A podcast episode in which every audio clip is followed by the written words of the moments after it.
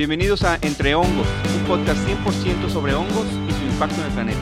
Los saludamos sus anfitriones Mariana Elizondo y Efren Robledo. Iniciamos.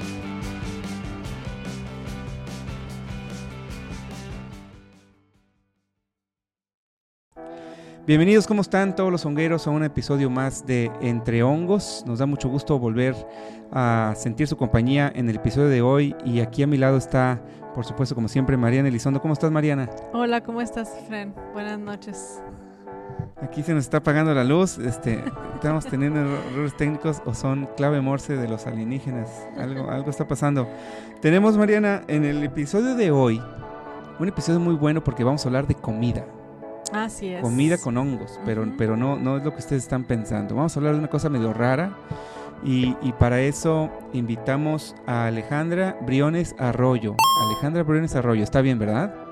Sí, sí, está bien. ¿Sí? Alejandra Briones Hola. es biotecnóloga genómica de la Facultad de Ciencias Biológicas aquí en la universidad y ella eh, es eh, muy buena preparando porque eso eh, de eso hizo su, su desarrollo de, de licenciatura esta cosa que es el tempe Ok. el tempe es una, un alimento hecho con hongos que aquí pues Alejandra nos va nos va a platicar qué es eso del tempe Alejandra a ver platícanos así para empezar luego luego Bueno, primero que nada, muchas gracias. Hola. Este, pues sí, yo hice el desarrollo de, del tempe. Pues el tempe es un superalimento que se principalmente se elabora de manera artesanal a base de hongos y semillas o legumbres, diferentes, diferentes tipos de granos. Y es un alimento único, ya que mm, curiosamente es de los alimentos fermentados de soya que no nació en China o Japón. Este tiene su origen en Indonesia y pues básicamente es eso, ¿no? El grano de soya es sometido a un proceso de fermentación mediante la utilización de hongos del género Rhizopus, eh, el cual genera el crecimiento de, de micelio algodonoso alrededor de los granos, formando un, un fabuloso pastel blanco que se conoce como tempe. Y bueno, básicamente, de manera general, eso es el tempe. Es un superalimento. Pero, o, o sea, no, no es como que va a salir ahí un champiñón de, de esta cosa. Es, ¿qué, qué es lo que te comes? Es el micelio. El El micelio micelio que aglomera los granos. ¿Perdón? El micelio del hongo, o sea, crece como un tipo, como un pastelito. O sea, tienes el, el grano, o sea, o el sustrato, de alguna forma en donde, en donde va a crecer ese hongo. Y ahí va a crecer y va a formar todo este micelio. Es lo que tú decís que se forma como algo blanco, ¿no? O sea, Sí, es, es algodonoso. Literalmente, eh, el hongo crece entre los granos formando como una red blanca y pues de acuerdo al molde al que le, dé- el que le des para, para el crecimiento de- del producto, va a adoptar esta forma, va a conglomerar los, los granos del sustrato eh, específicamente porque básicamente de eso se está alimentando el hongo para, para la fermentación y pues sí, o sea, se ve, se ve como si fuera un pastel blanco. ¿Y, y, y cómo, cómo sería la preparación? Así, en, en términos generales, ¿cómo, empiezas tú a preparar? ¿Alguien, ¿Alguien quiere preparar tempe o alguien quiere saber cómo se prepara? Porque hablas de granos, entonces, ¿qué, qué haces? ¿Vas, te compras unos granos al, supermercado o al mercado de, de abasto? ¿Y luego qué sigue? Literal, sí. sí la- las personas pueden escoger de, de qué grano se quiere realizar. Sin embargo, aquí también es un poquito del sabor, ¿no? Eh, algo de lo que se investigó para este proyecto es, eh, pues el, el grano principal es el grano de soya, que es, es como un frijol, es el frijol de El soya. frijol de soya, ok. Eh, también, bueno, se pueden utilizar diversos, no frijol, frijol negro, eh, frijol bayo, garbanzo. Se encontró que tiene diferentes sabores, pues es hacer frijoles, o sea, se pone el grano a hervir eh, por cierto tiempo hasta que quede blandito. Eh, pues cada quien sabe sus, tiempos. Bueno, yo estandaricé el, protocolo. Entonces yo, yo encontré que son más o menos 40 minutos, el grano se, se saca, se le retira el agua, se deja enfriar. eh, posterior a que ya está frío y que ya no tiene eh, tanta humedad, se, se procede a, inocular el hongo. Entonces, ¿Y eso cómo es? ¿Cómo, cómo, cómo inoculas un hongo? Pues se hizo de, dos maneras. En el laboratorio, con la utilización de una placa Petri que ya tenía el hongo previamente ahí eh, inoculado, ya estaba creciendo, ya tenía el, micelio y así se agregó, a, por ejemplo, al, grano y se revuelve de manera homogénea y se pone a... se, deja, se, deja incubando, perdón, sí. Eh, se deja incubando y de otra manera es con un iniciador que es una harina eh, que tiene específicamente, por ejemplo, las esporas y esta, esta harina se pone en el grano, se, se revuelve y pues básicamente esa es la inoculación. O sea, ya tienes ahí tu, tu pues lo que se conoce como el iniciador, eh, que tiene el hongo, tiene la harina y se revuelve y pues básicamente así o sea, esto que te venden así, por ejemplo, que, en, las, eh, en los negocios en línea, ¿no? Cuando quieres hacer una compra en línea y tú, tú, quieres comprar tempe, el iniciador, te venden un polvito. ¿Sería algo como eso? ¿Ese polvito trae al hongo?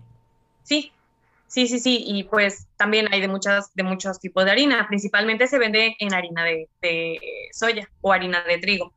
Y pues ahí está el hongo. Entonces, únicamente al momento de, agregarlo al grano, pues el hongo se activa y empieza a, comer estas azúcares y todo lo que el grano le provee y se empieza a desarrollar y crece este micelio.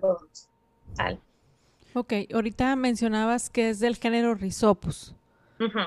O sea, estos hongos en el, bueno, creo que muchos de nuestros, de las personas que nos escuchan saben que el, el tema pasado no nos enfocamos precisamente a infecciones ocasionadas por este tipo de hongos. ¿Hablamos del tipo de hongo o es el mismo tipo de hongo que causa infecciones al mismo rizopus que, eh, que se, utiliza para hacer el tempe, Ale? Sí, sí, son... Ok, aquí, aquí el tema es que, bueno, el hongo Rhizopus eh, que como tal es el que yo utilizo para el tempe, es un microorganismo que sí eh, preocupa la seguridad porque es, es crítico, ¿no? Al, al, consumir un microorganismo vivo, eh, pues para los seres humanos siempre es algo que, que salta, ¿no? Sin embargo, este es un organismo gras em, que es generalmente reconocido como seguro ah, para el consumo humano. Entonces, esto eh, está dicho así por la FDA, la Food and Drug Administration de Estados Unidos. Entonces, pues realmente es un hongo que te dice, sí, o sea, sí lo puede consumir el ser humano. Sin embargo, sí, sí es el que está causando ahí destrozos. O sea, ese hongo que anda matando ya que hay 9000 casos en la India, acá tú se lo echas al frijol de soya y te lo comes. Es un superalimento, se lo convierte en un superalimento. sí, y, pero, pero digo, eso está bien, no es como que tú estabas haciendo algo abiertamente peligroso o como que te va a caer la cofepris y te va a meter al bote por andar haciendo comida con hongos patógenos. ¿Cuál, cuál, sería ahí? O sea, ¿cómo, cómo, cómo combinar estas dos ideas de que por un lado, pues este hongo está causando estragos y por el otro lado, pues nos estás diciendo que este es un alimento así que se conoce desde hace un montón de tiempo? Pues es que, bueno, esto es algo muy tradicional, ¿no? Y pues sí está, sí está calificado como, pues, como seguro para el ser humano.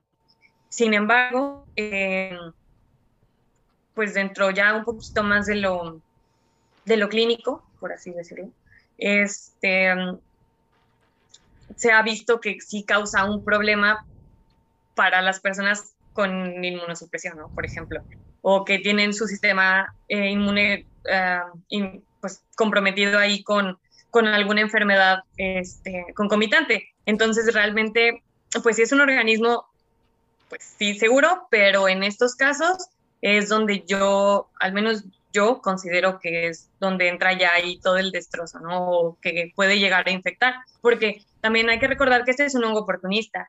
Entonces, este realmente crece donde, donde pues tenga el chance de crecer, ¿no? Principalmente claro, es lo, que, es lo que habíamos mencionado anteriormente, bueno, en el episodio anterior, que estos hongos normalmente están en el medio ambiente, ¿no? distribuidos en cualquier lado. Muy probablemente ya hayamos respirado las esporas de ellos durante muchísimo tiempo, están dentro de nuestra casa, etcétera, ¿no? Este, el simple polvo eh, pequeñito que normalmente se hace en las casas de manera continua, etcétera. Pero no vemos gente todos los días enfermas de eh, enfermedades con estos hongos, ¿no? O sea, tiene que haber unas condiciones precisamente como tú lo mencionas, de, que estos hongos tengan la oportunidad de causar una infección y esa oportunidad se la da precisamente que esas personas tengan una, eh, su respuesta inmunológica no esté funcionando de manera correcta, ¿verdad?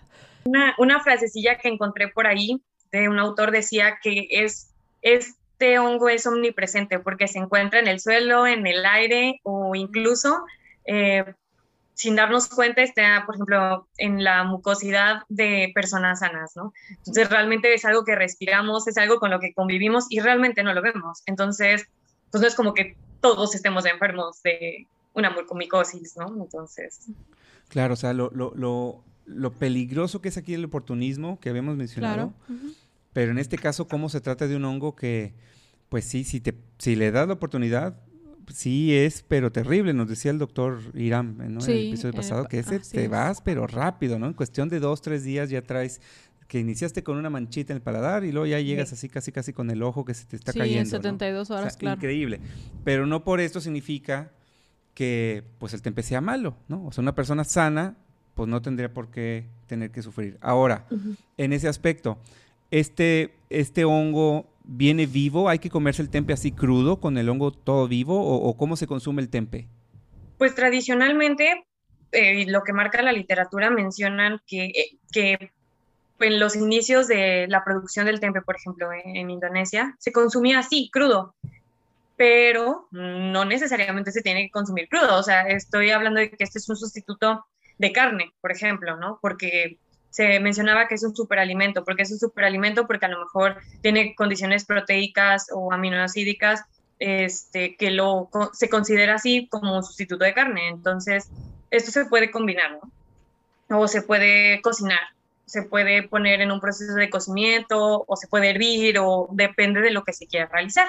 Pero pues este es un alimento realmente muy versátil y se puede convertir en cualquier, casi cualquier platillo que para simular la carne, por así decirlo. Ok.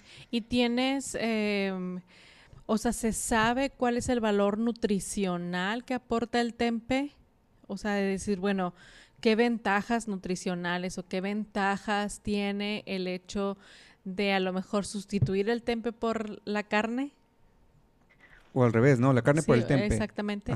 O, o, el hecho de que lo fermente, porque hablabas de que hay una fermentación.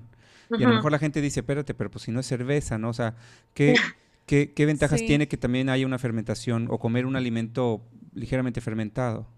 Pues hablando de granos, por ejemplo, de la soya o del frijol de soya específicamente, o del el frijol como tal, eh, hablamos que este tipo de, de, legumbres a veces hay una complicación en la asimilación en el proceso digestivo. Entonces, el hecho de que haya una fermentación el hongo ahí rompe un poquito las, las paredes de los granos y de ahí um, como específicamente de, pues sí, o sea, de la consistencia del grano que, que ayuda a la asimilación. Entonces a lo mejor y ya te vas a comer el tempe con eh, grano de frijol de, de, soya, pero ya no te va a causar, por ejemplo, molestias estomacales o, gases, sino que normalmente eh, o en general, es, son cosas que pasan, porque nosotros no asimilamos de manera normal o sí, el, ese tipo de granos. Entonces, este es, un, es uno de los beneficios, ¿no? Y que a lo mejor el hongo, al estar combinado con, uno de los con cualquier tipo de grano, este, pues sí puede potenciar eh, lo, que, lo que el mismo grano te ofrece. O sea, esto es lo que se conoce como aumentar la biodisponibilidad. Ajá, ¿no? Hace, eh, lo, está como precomido, literalmente, porque el hongo ahí medio, medio comió un poco. Y cuando tú te lo comes, pues es más fácil procesarlo, pero además puedes absorber mejor. Sí, o sea, descompones mejor las moléculas, ¿no? O sea, de, de que está compuesto en sí el, el alimento, ¿no? Y tiene la capacidad entonces a lo mejor de asimilar de una mejor manera proteínas, eh, algunas enzimas, vitaminas, etcétera, ¿no? Porque esto podría ser muy bueno también para, me imagino, ¿no? Habría que preguntarle a un, a un gastroenterólogo o alguien que le sepa muy bien, pero las personas estas que tienen como los trastornos de colon irritable o colitis y demás, que muchas veces es por algunas, algunos vegetales que uno no se da cuenta, ¿no? Que el pimiento y que cuánta cosa si le das algo como predigerido o ligeramente eh, predigerido, a lo mejor podría uno minimizar esto, ¿no? Habría que explorar por ahí. ¿Tú has visto algo de esto en, literatura? Sí. Sí, en la literatura sí menciona que puede ayudar a muchas cosas, ¿no? Incluso menciona como cosas de isoflavonas y del corazón y del intestino y así. Digo, yo no me, no me, puedo meter mucho porque realmente no, yo no soy experta en el tema y también es literatura que a lo mejor le falta un poco más de exploración, pero sí se menciona.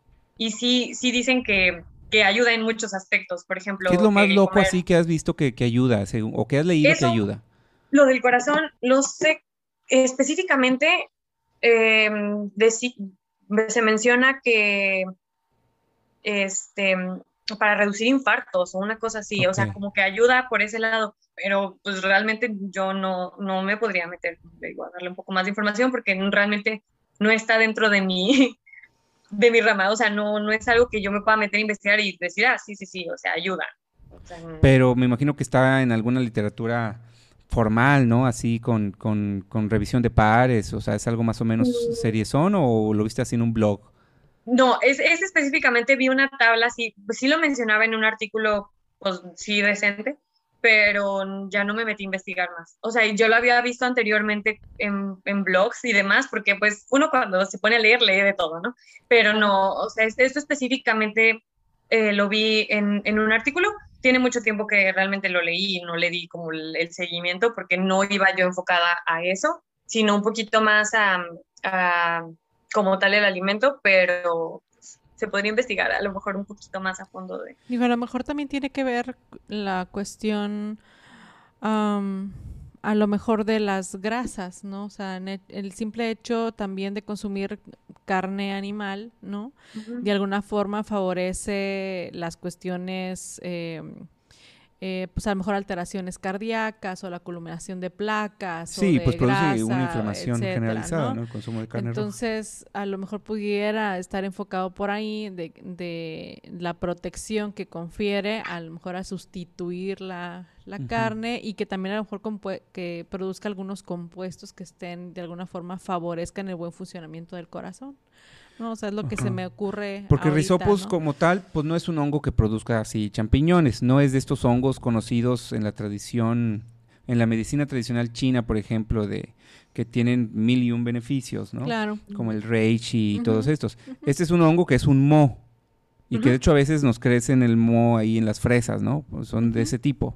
Sí, sí, sí, sí, porque como se mencionaba, pues es oportunista. Este va a crecer en, por ejemplo, material. Eh, lo que marca la literatura también es que eh, pues crecen materia en descomposición, en heces, pero también en abonos, en incluso plantas, así, o sea, fruta que incluso a veces tenemos en el refri y ya se está echando a perder, ahí crece. O sea, es un hongo muy, muy, muy común. En este caso, es como provocar que el alimento se enmoezca, pero, pero porque se puede comer, ¿no? Y esto está demostradísimo. más o menos, más o menos, ¿cuántos, cuántos años calculas que tendrá existiendo esto? Mm, pues bueno, los reportes de la literatura en antecedentes decía que son productos de hace más de un milenio, ¿no? Así de... o sea, malo no va a ser, ¿no? O sea, sí, no, pues se tiene consumiendo desde hace muchísimo tiempo. Sí, sí, sí. Y de, alguna forma también por eso se asegura que, o sea, bueno, se tiene una base bastante importante de un alimento seguro, ¿no? Así es, sí. sí. sí, Pues lo mencionan como tradicional, incluso en la, pues en, en los alimentos, ¿no? De, de, de, esta, de este tipo de países. O sea, países asiáticos, básicamente, ¿no? Pero pues. ¿Y, ¿y por qué no suena más acá? O, simplemente es uno el que no lo conoce? Acá, acá en México, ¿por qué no, no eh, vemos tempe así en las tiendas o, o algo por el estilo?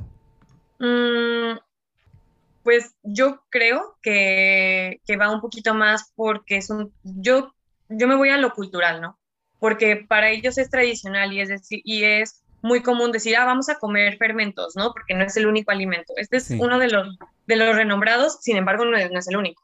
Entonces, siento que ellos se van un poquito más a, pues sí, lo tienen como tradición, ¿no? O sea, el consumir productos fermentados y nosotros no, nosotros lo vemos a lo mejor un poquito diferente porque pues nos hemos topado con comentarios como, pero es que es un hongo, o sea, no necesariamente un hongo es bueno, eh, pero es que los hongos nacen en o crecen en, en algo que se está echando a perder, ¿no? Yo siento que va un poquito más por la desinformación. Sin embargo, si, si, no es tan común, pero sí, lo, sí hay. Ya. y es que debe ser complicado, ¿no? El, que porque uno, pues, le crece moho en los alimentos y pues uno lo tira, ¿no? Sí, normalmente pues es un indicativo de que ya no sirve, ¿no? O sea, que se está echando a perder. Y ahí luego hay un tema de las micotoxinas y demás que, en otro episodio veremos y que dices, bueno, eso es, peligroso. Sí, claro. Pero aquí en este caso es, no, pero es que este hongo no. Entonces luego se puede volver complicado para la gente decir, bueno, pues cuándo el mo va a ser bueno y cuándo va a ser malo, ¿no? a lo mejor ahí también es alguna falta de, que se difunda más este tipo de cuestiones, ¿no? Y es que también yo creo que en la cuestión cultural en México pues tenemos una gastronomía bastante amplia, ¿no? En el sur del país pues no es los mismos alimentos ni el mismo proceso que se lleva por ejemplo en el norte, ¿no? Entonces a lo mejor para nosotros aquí en Nuevo León, Chihuahua, Sonora, etcétera, los alimentos fermentados pues, no son tan comunes. Pero, por ejemplo, si nos vamos al sur del país, Campeche, eh, Oaxaca, Chiapas, etcétera, inclusive tienen muchas bebidas fermentadas con maíz, por ejemplo. o sea, tienen muchas bebidas fermentadas con maíz o algunos otros procesos fermentados que normalmente de, manera cultural pues se usan desde hace muchísimos años, o sea, están bien, ¿no? Y entonces esta cuestión del alimento yo creo que también es por desconocimiento, porque la gente no sabe que en un momento dado los hongos de este tipo pueden tener un valor nutricional importante y un sustituto, ¿no? También en un momento dado de el no consumir carne de manera, ¿no? O sea, todos los días, ¿no? Claro. Oye, Ale, pues tú por supuesto has comido tempe, me imagino, ¿no? Sí. ¿Sí? ¿Y, y, y qué tal sabe? O, o, cuál sería tu recomendación para, para alguien que dice un no iniciado? Claro, que por primera vez lo voy a probar. por primera vez y total lo encuentra por ahí, ¿no? Lo consigue de alguna manera. ¿Y, qué le recomendarías? Es que sí es complicado. Tiene un sabor peculiar porque no deja de ser un alimento fermentado, ¿no? Entonces hay que tener esto, esto en cuenta, en consideración. Eh, alimento fermentado es más o menos sinónimo de eh, aromático, ¿verdad? A veces, a veces no para bien, pero hay, hay mucho aroma, mucho sabor intenso. Exactamente. Entonces, tomando esto en consideración, tanto el aroma es diferente como el sabor, porque es una de las peculiaridades que cambian, no, no va a oler como tal, si es grano de soya, no va a oler a soya. O sea, sí tiene, cambia el olor y sí, sí, pues es que sí se percibe el fermentado, ¿no? Entonces, yo sí sugeriría que se preparara, a lo mejor no se comiera en crudo, si de inicio por lo menos se sellara, ¿no? Para probarlo. Porque si, si tiene un sabor peculiar, no desagradable, al contrario, o sea, pues realmente no, no, es que no tiene un sabor en particular. Sabe a fermentado, pero sí, yo sí recomendaría que se cocinara, que se hiciera eh, de alguna manera.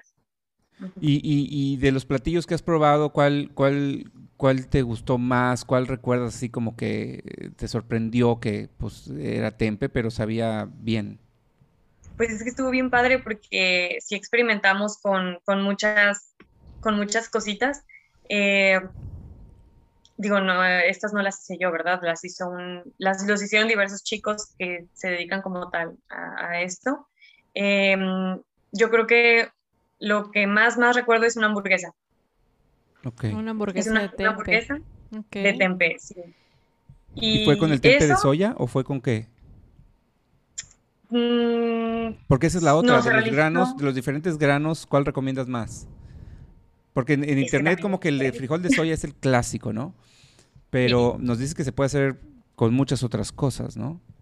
Sí, es el clásico, es el tradicional porque en los países asiáticos hay mayor eh, producción de soya. Sin embargo, si lo trasladamos a, acá y al, al, proyecto que yo desarrollé, pues es eh, la, la, diversificación de los granos, incluso de los que nosotros podemos encontrar aquí. Entonces se realizó con, con soya, con frijol, con garbanzo, con cacahuate, incluso se hizo con maíz. Sin embargo, aquí ya está la diferencia de sabor, que al momento de, de llevarlo a la fermentación, por ejemplo, el maíz tomó un sabor ácido. Entonces ya no es agradable al, al paladar, ¿no? Yo el que más recomiendo, sinceramente, es el de garbanzo. El, de, garbanzo. El tempe de garbanzo, ok.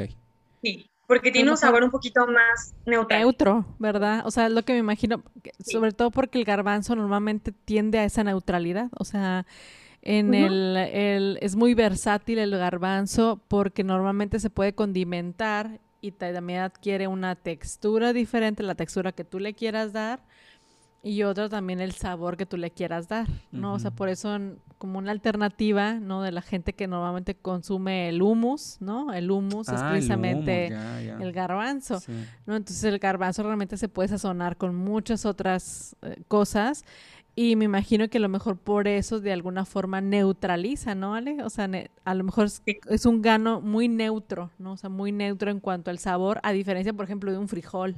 Y es que, lo que tiene el frijol de soya, yo creo que también por eso se usa, o se usa mucho, es porque pues naturalmente se reconoce que tiene mucha proteína, ¿no? Ajá, Para ser un vegetal, pues tiene un alto contenido de proteína proporcionalmente.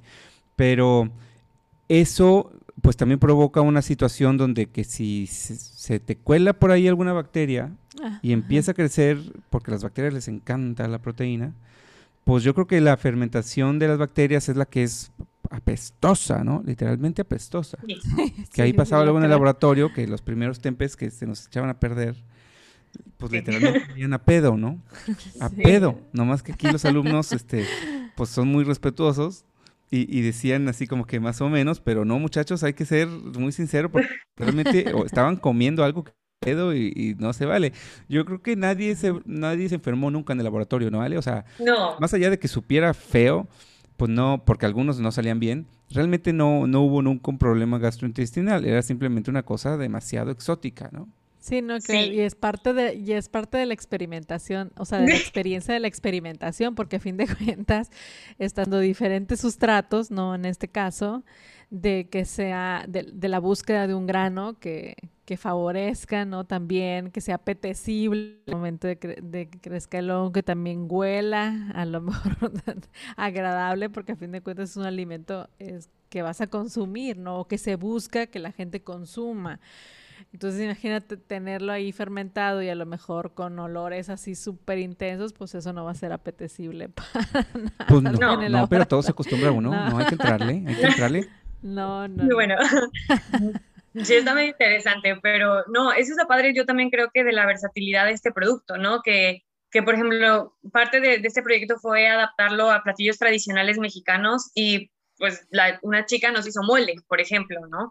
Nos hizo gorditas. Entonces, que tú, tú las ves y dices, esto no es tempe, esto es una gordita. y pues te la comes con singular alegría porque no te das cuenta que por ahí va un hongo y que es un alimento fermentado. Realmente, Pero ahí había un procesamiento, o sea, ya no, ya no lucía como tempe, ¿no?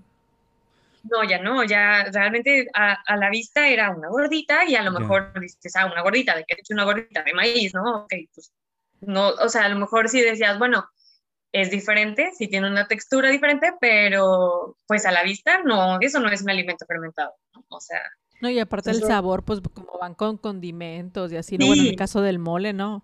Entonces, pues el mole es, es muy, es, es, muy peculiar, ¿no? O sea, menos el, el mole es muy, es un producto mexicano muy peculiar con diferentes sabores y que por sí solo, como tiene muchas especies, cacahuate, chocolate y todo lo demás, ¿no? Azúcar, pues normalmente va a disfrazar muy bien el sabor original de, del tepe, ¿no? Que facilita, yo creo que facilita muy bien que la gente lo consuma, ¿no? Claro, Sin ponerle peros, porque a lo mejor ni siquiera se dan cuenta que no lleva carne, ¿no? O sea, podrías tú hacer platillos bien mexicanos, pero que también como somos bien carnívoros aquí, para un público a lo mejor vegano, vegetariano, flexitariano, que dices, bueno, quiero comer algo que sepa bien mexicano, pero quiero bajarle un poquito la carne. A la carne. ¿Puede ser opción ahí, Ale?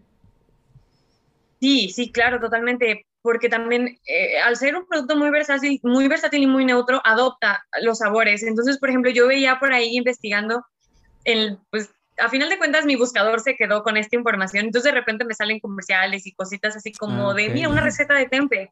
Entonces de repente es como de, ya te metiste a Pinterest y ya viste 10 recetas así de que te aparecen ahí. Y veía también que, se pueden hacer tipo, tipo boneless, ¿no? Con, con cuadritos de tempe. Ah, Dices, pues sí, bien sazonado y con una salsa, pues obviamente pues se disfraza, pero sigue siendo tempe, ¿no? Y sigues reemplazando la carne. Entonces está bien padre. Eh, también otro chico nos ayudó, nos hizo un, un producto llamado tikka masala, que es un, es un platillo hindú. Entonces, pues, si nos vamos por ahí, también es, o sea, Mm, de alguna manera medio maceró el tempe y lo condimentó y le puso así cúrcuma y le puso un chorro de cosas y también está, está padre porque ya no es mexicano, es de otra cultura, pero sigue siendo, o sea, a base de tempe, ¿no? Entonces, eso también está, está bien padre. Ya. Oye, pues eso está muy bien. Está muy bien para explorar sobre todo algunas otras cosas. Y si encima pues le hace bien al organismo. Pues, sí, pues, claro, o sea, si, es un, si es un producto eh, nutritivo, ¿no? que puedes sustituir fácilmente este el consumo de carne, digo, hoy en día hay mucha hay mucha gente que es vegetariana, que es vegana o que está apenas incursionando, ¿no? o haciendo ese cambio de transicional entre dejar el consumo de las carnes, ¿no? y ya tener una una cuestión de, de alimentación más sana, ¿no? Sí pues pues una alternativa bastante viable y también bastante versátil de poder preparar. Claro, y sobre todo que luego se venden los kits ahí en internet, ¿no? Como para que lo hagan en casa. Sí, este, claro. Entonces debe ser algo, debe ser algo relativamente simple ahí para, para producir. ¿Es caro, Ale, producir tempe? O sea, así el producto ya final. Justo es lo que iba a mencionar. O sea, realmente su preparación, pues todas las recetas que yo, que literal eran recetas que llegué a ver, eran muy caseras entonces, esta estandarización del protocolo se hizo pues a nivel laboratorio y pues también se encontró que se puede hacer de, en la cocina, en un espacio a lo mejor oscuro y muy, no, no muy controlado, y podía crecer perfectamente. Y por el lado del de, el costo, no, es costo-beneficio, realmente es muy económico en comparación a lo mejor a otros productos de esta gama y pues el beneficio es, es bastante, bastante grande, ¿no? Ok. O sea, también puede ser un potencial de, de pues, pequeño negocio, ¿no? Ahora que en la pandemia mucha gente se quedó por ahí, etcétera. Dice, pues me pongo a vender unos taquitos, taquitos vegetarianos de tempe, sí. ¿no? Sí, sí, sí, totalmente. Nada más, que antes se hagan, lleguen su prueba COVID, porque si trae COVID, pues lo nutres y lo matas. Ya sé. sí, no, no es la mejor idea. Oye, y, y reconectando con ese tema, eh, una persona obviamente que trae COVID o que trae alguna otra enfermedad que, o alguna otra situación que lo ponga en, inmunosupresión, pues no le recomendamos comer tempe o sí? Yo diría que no, porque pues a final de cuentas, em, pues lo que se mencionaba, ¿no? De la mucormicosis está asociada o se menciona que está asociada a procesos debilitantes y el COVID pues es un proceso debilitante porque pues te expone un poquito más a, adquirir alguna otra deficiencia, ¿no? Entonces, o sea, entonces si usted, si usted está como en el sistema inmune bajo, pues no, O, o, cómalo ya, a lo mejor ya preparado, ¿no? Ya, ya guisado, ya, freído, ya, ya mataste el hongo. Sí, claro. Sí, totalmente. A lo mejor ya que eh, es producto pasó por otro proceso, ya preparado, pues sin ningún problema, porque estamos hablando de que a lo mejor y se, se pone a cocer o se, no sé, o sea, por ejemplo, en el caso del mole, ¿no? Ya es ya pasó por mucho proceso, por mucha condimentación, ya hay mucha... El hongo viene ya remuertísimo, ¿no? Sí, sí, sí. Okay. Sí. sí. el problema es consumirse entonces crudo, ¿no? O sea, no te pongas a preparar tempe en tu casa. ¿no? O preparar tempe en tu casa. O sea, estoy, pues estoy preparando o estoy acostumbrado a preparar el tempe en mi casa, pero tengo ahora COVID, ¿no? O tengo, un, o tengo una persona que tiene inmunosupresión en casa, cáncer, eh, acaba de recibir un trasplante, qué sé yo, pues es mejor no preparar ese tipo de, productos en casa precisamente por la generación de esporas tan, Claro, porque eso, sería muy interesante. Este, y a lo mejor, digo, se han dado estos casos extremos, ¿no? No se trata de generalizar, pero donde alguien dice es que yo siempre consumo este tipo de extractos, ¿no? Claro. Y pues tenemos desde, desde la historia de, Steve Jobs, ¿no? Que él era este frutívoro, ah, fruti, no sé qué, ¿no? Solamente comía frutos y a veces pasaba dos meses comiendo solamente papaya y cuánta cosa, ¿no? Y que aún y que tenía luego su cáncer de páncreas, pues él seguía entrándole los jugos de frutas que son terribles, ¿no? Para, para, en ese sentido. Sí, porque pues tiene muchísimos azúcares. Entonces él tenía esta creencia de que, bueno, pues yo, yo me tomo, como pura fruta, entonces no, no huelo, ¿no? Que luego decían que pestaba el señor porque no se usaba desodorante porque comía pura fruta. Entonces él creía fervientemente que por su dieta no, no transpiraba malos olores. ha habido otros casos así muy tristes donde dices que somos veganos y entonces a mi recién nacido le voy a dar pura comida vegana. Sí, no, que la verdad es que ha pues resultado algunos, en fatalidades. Sí, en fatalidades en Europa, muchos casos reportados de niños. Entonces no vaya a haber por ahí una persona que diga es que a mí me encanta el tempe y el kimchi y todas estas cosas que son fermentos. Sí, así es. Pero dice, oye, es que me dio COVID, pues hay que fortalecerlo con triple porción de tempe. Dices, ahí no, porque justamente estás en tu casa produciendo eh, o generando un proceso que va a liberar más, esporas, de las que normalmente está ahí, ¿no? sí, porque tú estás generando el hongo, ¿no? El hongo a fin de cuentas se está reproduciendo en un, en un sustrato, en este caso el frijol de soya y el gas, el garbanzo, el frijol, etcétera. Y pues normalmente en el proceso de, ¿no? Cuando ya está listo el tempe, pues está todo colonizado con el micelio, tiene muchísimas, esporas y pues eso va a ser un factor. Sí, porque aunque lo vayas a echar al comal o al sartén, pues ahí entre que lo pasas de un lado al otro ya te respiraste unas pues, miles de esporas, ¿no? Y dejaste otras ahí. En el ambiente, claro. ¿Sí? Claro, O sea, Ale, ¿cuántas esporas te has de ver, te has de ver ahí fumado? No tengo idea, pero eso demuestra que estoy bien, que estoy sana, que no pasó nada, entonces por ahí algo anda bien.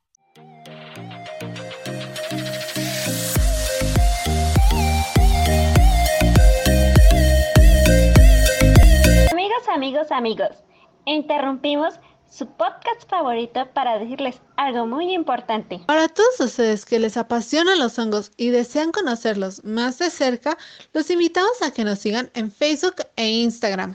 Solo entren desde sus redes sociales, busquen Fungi Lovers y síganos. Nosotras somos Fungi Lovers y los estamos esperando.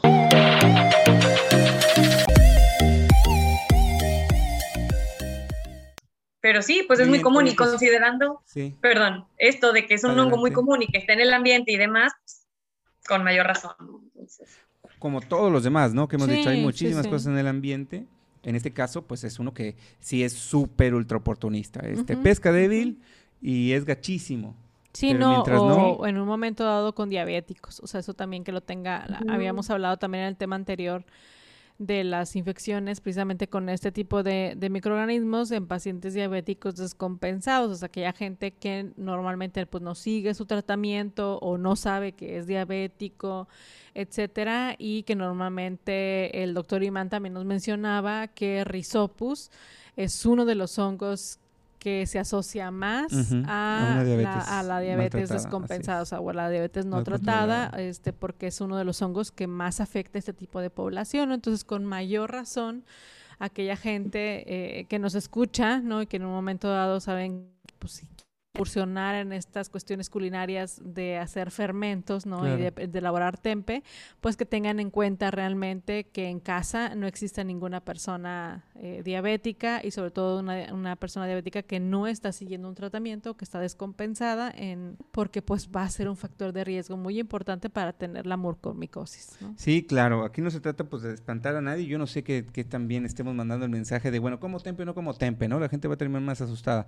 Pero acuérdense que muchas de las veces las mismas, los mismos microbios que traemos en el cuerpo son los que luego se nos cuelan por ahí en un sitio donde no debieran estar y ese es el problema, ¿no? La cosa es nada más que no se rompa este equilibrio y tampoco exponernos deliberadamente a este tipo de cosas. Pero pues ahí está otra opción interesante. Este, sí, súper interesante. Lástima que no hay, al menos aquí a la mano, un lugar donde vendan tempe como para poder decir a la gente, bueno, les recomendamos ir a tal lugar. Sí, no, la verdad es que no sabemos de ningún lugar. No, lo que sí sabemos es que hay alguna gente que lo busca. Sí, pues ahí está, ahí está la recomendación. Ojalá que los puedan probar. Nosotros todos hemos probado el tempe, ¿no?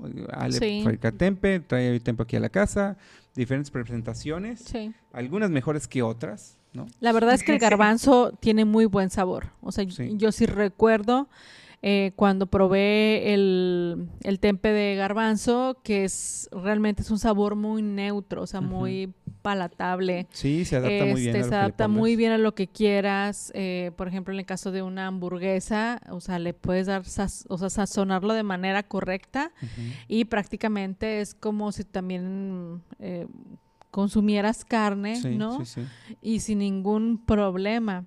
Sí recuerdo eh, que en el caso del tempe con, con el frijol de soya tenía un sabor mucho más intenso. Claro, la gente que está acostumbrada a, a, consumir fermentos, ¿no? Pues a lo mejor no le saca tanto el sabor, pero para quienes no, sí, para uno no estamos acostumbrados, dices tú, toda la nariz esto, O sea, sí, o sea, esto sabe medio raro. Pues sí, hay muchas opciones ahí, este también como para explorar ustedes, ahora que estamos encerrados, podría ser ahí también buena manera de experimentar, ¿no? hacer experimentar un poquito con los sabores en casa, pero pues bueno, ahí está. Ale, y, y, si la gente tuviera dudas, ¿hay algún correo, alguna red social que, que quisieras compartir? Sabemos por ahí que ya has recibido por ahí también este correo de gente que quiere que les digas algunos tips y que has presentado por ahí en algunos congresos. ¿A dónde te puede localizar la gente? Pues a mi correo, ale brionesa.gmail.com y básicamente yo contesto siempre por ahí, no hay ningún problema de que se me pierda algún correo o algo, eh, si estoy muy al pendiente, porque precisamente si he, he recibido eh, dudas de personas que han encontrado eh, el trabajo y que de alguna manera llegaron a, a, mí por el tempe, entonces, pues sí, con confianza, si alguien tiene alguna duda. Pues ahí también vamos a poner el correo en la descripción, pero sí, si ustedes buscan el nombre de Alejandra, pues seguramente o encuentran el repositorio de la universidad, la tesis, eh, las memorias de, de, los congresos, etcétera, también puede estar por ahí, ¿no?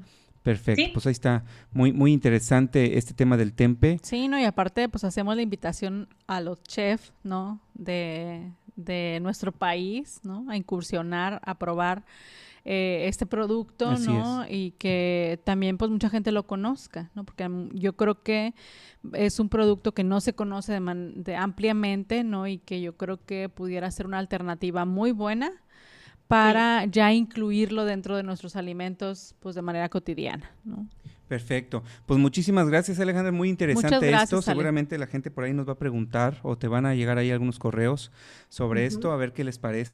Claro. Que ojalá que se animen a probar cosas nuevas. Ya si no les gusta, pues bueno, no pasa nada, ¿no? Pero, pero, al menos ya intentaron. Ya variarle, variarle un poquito, pero si daño no hace, y probablemente pues puedan descubrir ahí un nuevo gusto escondido que tenían por ahí. Así es. Alejandra, pues muchísimas gracias por, por tu tiempo y, por compartir un poquito de lo mucho que hiciste durante tu investigación.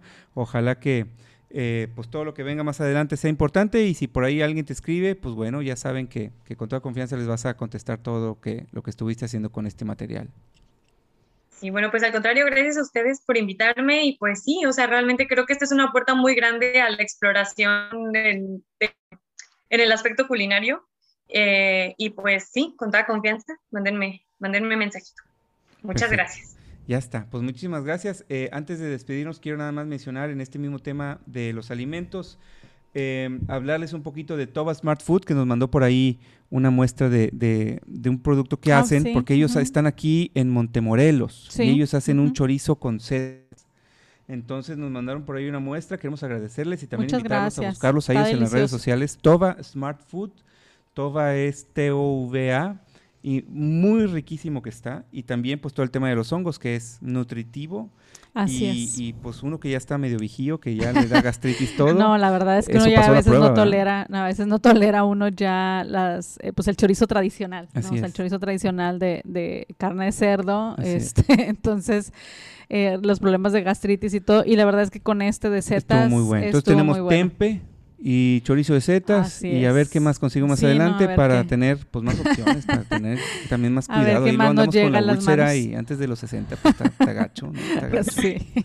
Perfecto, pues muchísimas gracias Alejandra, gracias por, por dedicarnos ahí un poquito de espacio. Mariana, ¿algunas palabras para terminar?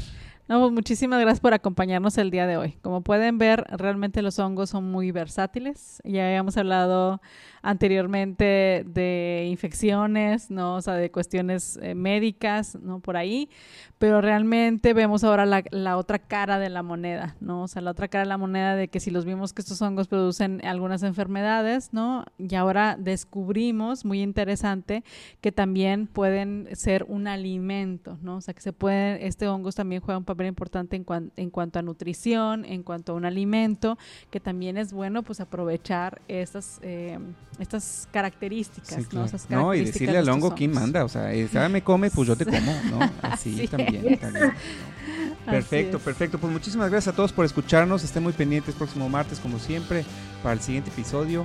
A ver, a ver qué nuevas, qué nuevos temas les vamos a dar por ahí. Y pues ya saben, ahí están los correos de nuestra mitad del día de hoy. Denle, denle ahí por ahí este, algún seguimiento con cualquier duda. Y nosotros nos despedimos. Mariana, muchísimas gracias. No, muchas gracias a ti, Efraín. Que estén muy bien todos. Hasta la próxima. Gracias. bye. bye.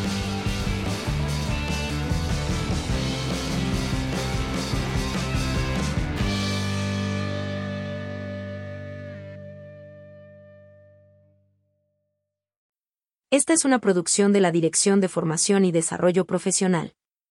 Las opiniones externadas son responsabilidad de los anfitriones e invitados, y no reflejan necesariamente la opinión de la UANL.